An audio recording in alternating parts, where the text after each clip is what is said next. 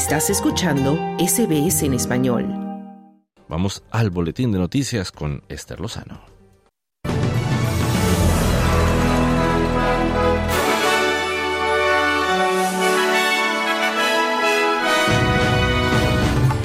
El ministro adjunto de Asuntos Exteriores de Australia, Tim Watts, visitará Israel. Las víctimas de violencia doméstica pueden ya recibir apoyo por mensaje de texto. Y Estados Unidos anuncia ejercicios aéreos militares en Guyana en medio de crecientes tensiones entre Georgetown y Caracas por una antigua disputa territorial. Estos son los titulares del viernes 8 de diciembre.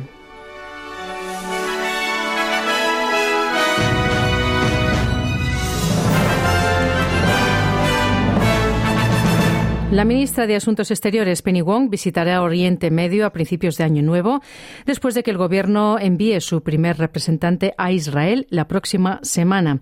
El ministro adjunto de Exteriores, Tim Watts, visitará el país con una delegación parlamentaria que incluye al portavoz de Asuntos Exteriores de la oposición, Simon Birmingham, en un intento por ayudar a proteger a los civiles y evitar la propagación del conflicto en la región. Esto se produce después de que el primer ministro Anthony Albanese rechazara las sugerencias de la oposición de visitar la región y después de que Israel actualizara su advertencia de viaje para Australia, instando a sus ciudadanos que deseen visitar el país a tomar precauciones adicionales. El viceprimer ministro Richard Marles considera apropiado que los ministros de alto rango viajen al país.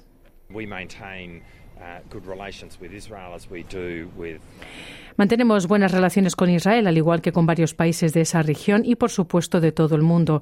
Todos estos son itinerarios que se elaboran bastante cerca del momento en que ocurre nuestro viaje, pero en última instancia eso es asunto de la ministra de Relaciones Exteriores, pero su viaje es completamente apropiado, decía el viceprimer ministro y explosiones y bengalas han iluminado el cielo nocturno sobre la franja de Gaza, mientras Israel continúa su guerra con los militantes de Hamas.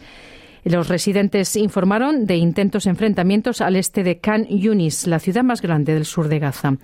Funcionarios de salud palestinos informan que tres personas murieron en una casa alcanzada por un ataque aéreo israelí en Deir al-Balá en el centro de Gaza.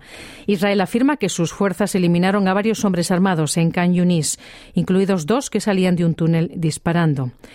Mientras tanto, desde el 7 de octubre, la Organización Mundial de la Salud ha documentado 212 ataques contra lugares de atención sanitaria en la franja de Gaza, que han causado al menos 565 muertos y 732 heridos y han afectado a 56 instalaciones sanitarias y 59 ambulancias. El doctor Richard Pipercon, representante de la OMS allí, dice que los hospitales no pueden hacer frente a la situación.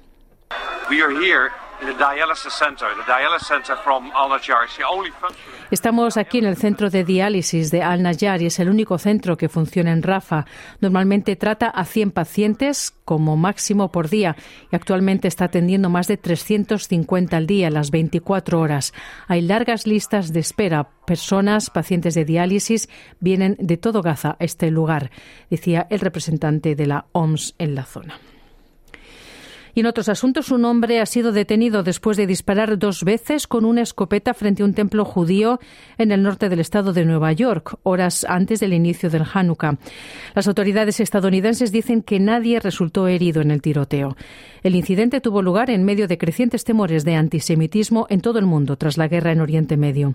La gobernadora del estado de Nueva York, Kathy Hochul, dice que ha ordenado a las autoridades que tomen medidas para garantizar la seguridad de los neoyorquinos judíos.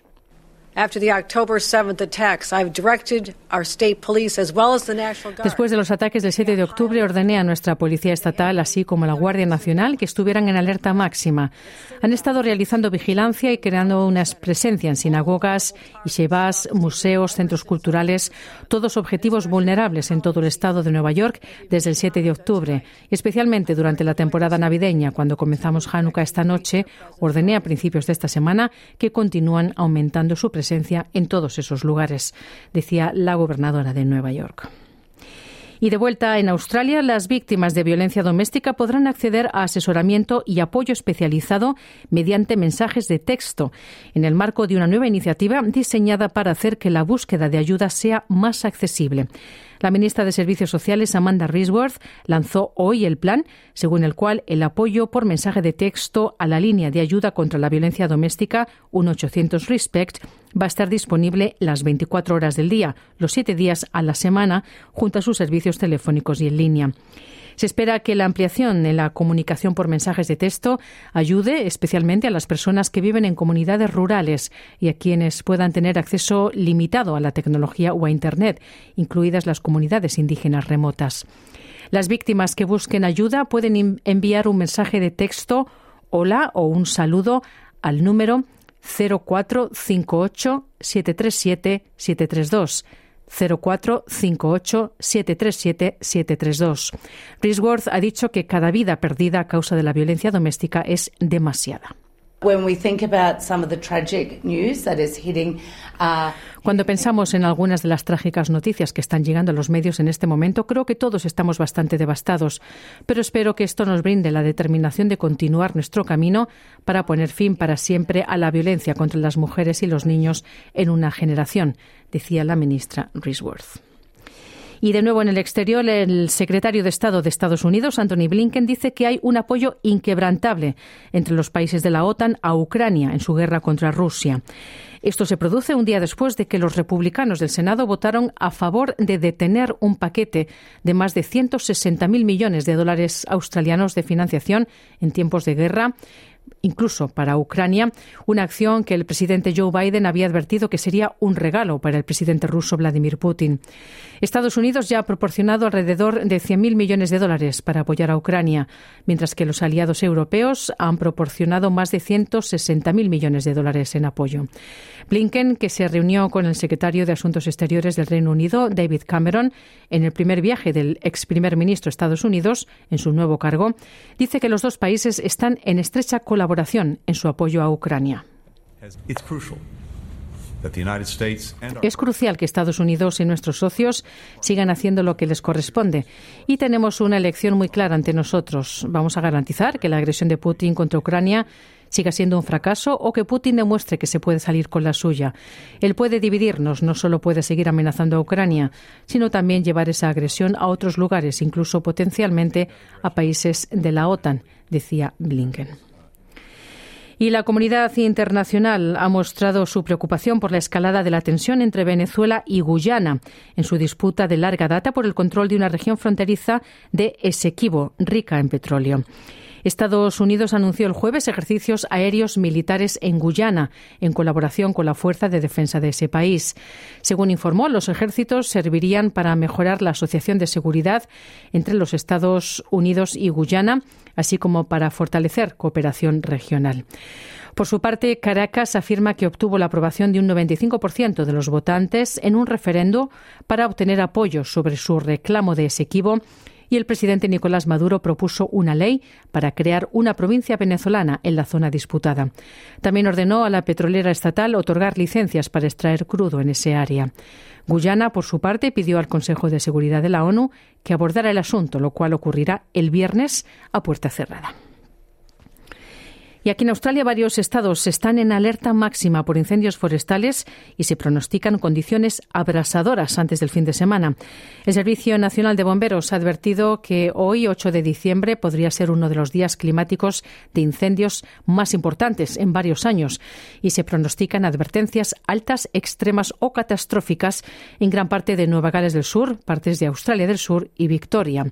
Se espera que las temperaturas en todo el sur de Australia alcancen los 40 grados hoy mientras que las condiciones de ola de calor continuarán durante días en Nueva Gales del Sur, con tormentas secas que aumentarán el riesgo de incendio.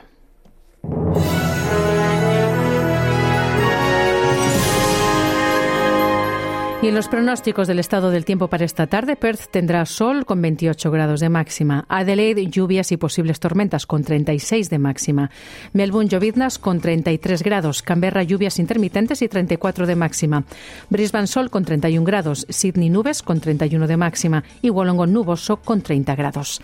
Hasta aquí el boletín de noticias de SBS Audio. Te invitamos a continuar en sintonía para no perderte nuestro programa.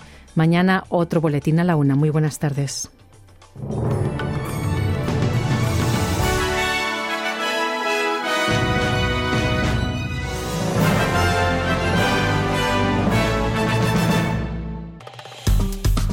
Dale un like, comparte, comenta. Sigue a SBS Spanish en Facebook.